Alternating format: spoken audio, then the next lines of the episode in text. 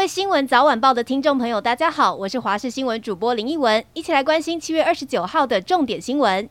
头条先来关心疫情消息。二十九号，国内新增两万两千九百八十三例本土病例，一百四十例中重症，以及五十七人死亡。最年轻的死亡个案是一名三十多岁的男性，打过三剂疫苗，本身有创伤性脑出血，长期卧床。七月二十二号发病后到死亡只有短短的五天，同时也在新增八例的儿童重症，全都是 MIS-C 个案。另外，指挥官王必胜也坦言，未来仍会陆续产生本土 BA. 点五个案，不排除未来单日确诊数上看五万例。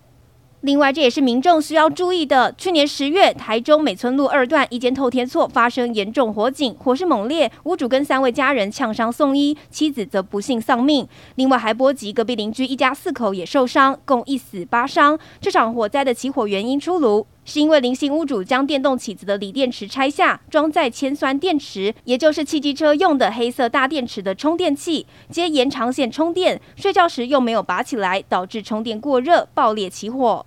而二十五号展开的汉光三十八号演习实兵操演，二十九号进入了最后一天，宪兵跟空军凌晨在松山机场操演反机降作战，模拟压制企图夺取松山机场的敌军空降部队。而国防部长邱国正也宣布操演结束，除了肯定全体官兵的表现与努力，也强调实兵演习的目的在于验证部队平日的训练成果。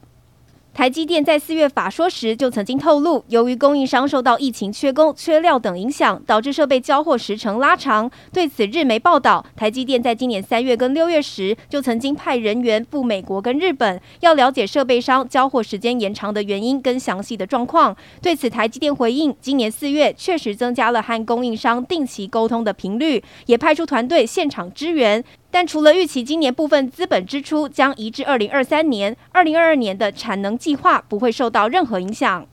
娱乐消息要来看到，天王周杰伦今天凌晨试出了新专辑《第三波》，由他作曲、方文山填词的新歌《错过的烟火》MV，不少粉丝盛赞他逆龄，尤其他带着乐团演出时穿着单边吊带裤，左耳还戴着耳饰，让粉丝大赞好可爱。另外，疫情趋缓，五月天也公布了好消息，十一月中将到美国开演唱会，这是睽违三年首次的海外演出，也是疫情趋缓后台湾首位宣布海外巡回的歌手。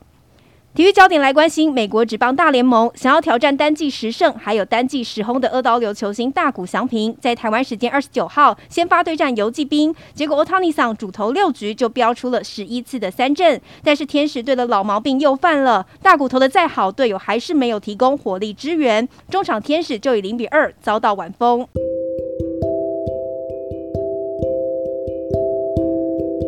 以上就是这一节的新闻内容，非常感谢您的收听，我们下次再会喽。